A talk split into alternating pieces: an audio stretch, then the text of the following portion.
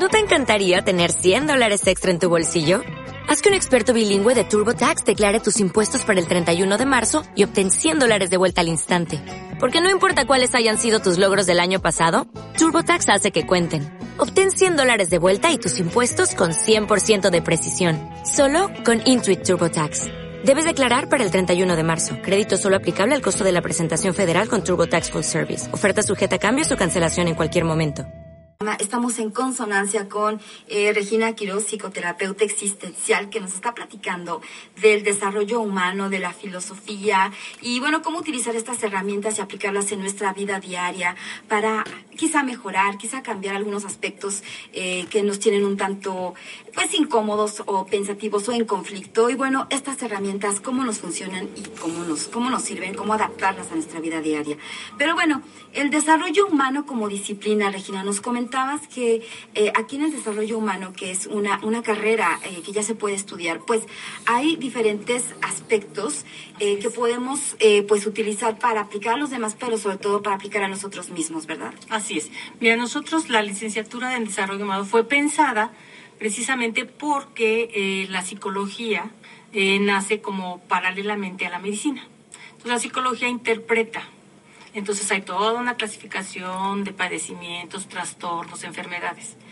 Cuando surge, afortunadamente surge por Freud, que es donde da como un respeto, avala la psicología y es una manera de estar avalando que además de, físicamente poder eh, pretender tener un bienestar físico, él se daba cuenta que además había algo más que la gente padecía o sufría en la vida y que era todo lo que es lo emocional.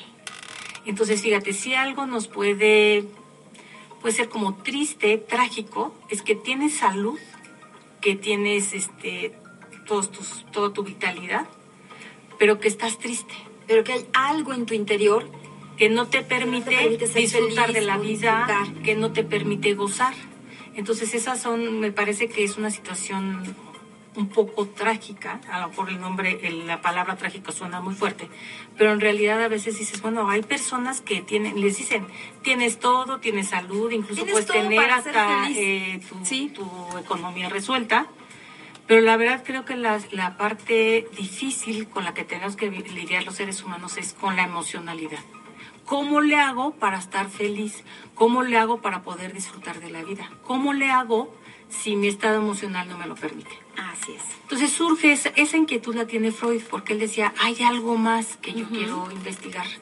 Finalmente, afortunadamente, le dan la oportunidad de posicionar la psicología. Para ello tiene que hacer toda una clasificación más o menos paralela a la medicina. Así como hay una clasificación de las patologías, él hace una clasificación de lo que hoy llamamos o sabemos que se llaman enfermedades mentales.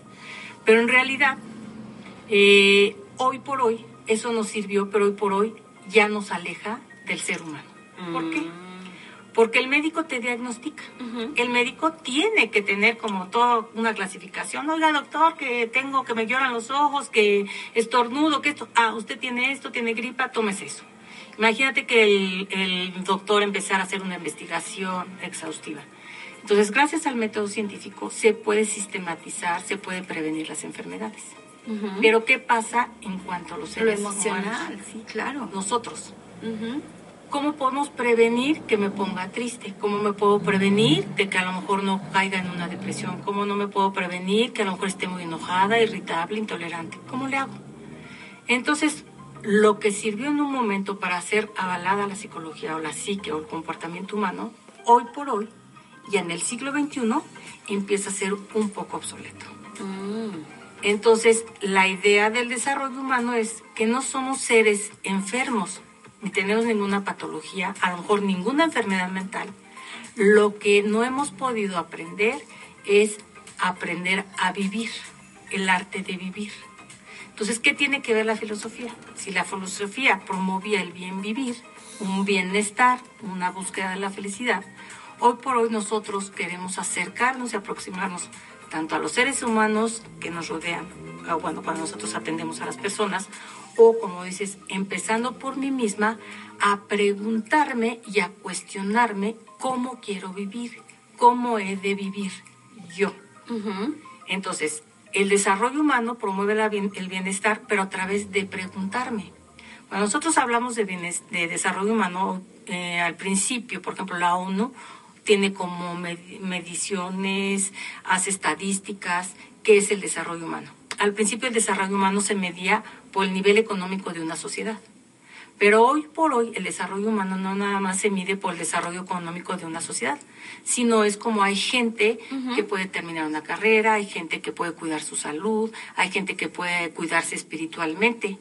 Gente que puede vivir en armonía. En armonía. Con los diferentes aspectos que lo conforman, ¿no? el físico, el emocional, el espiritual, todo esto. Y el relacional. Ajá.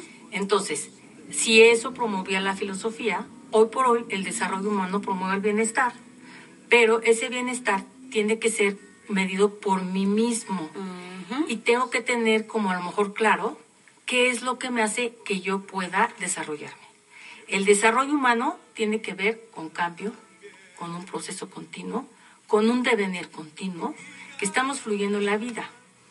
Bueno, y eh, a, continuación te, te diré qué es lo que nos hace poder transformarnos y poder cambiar.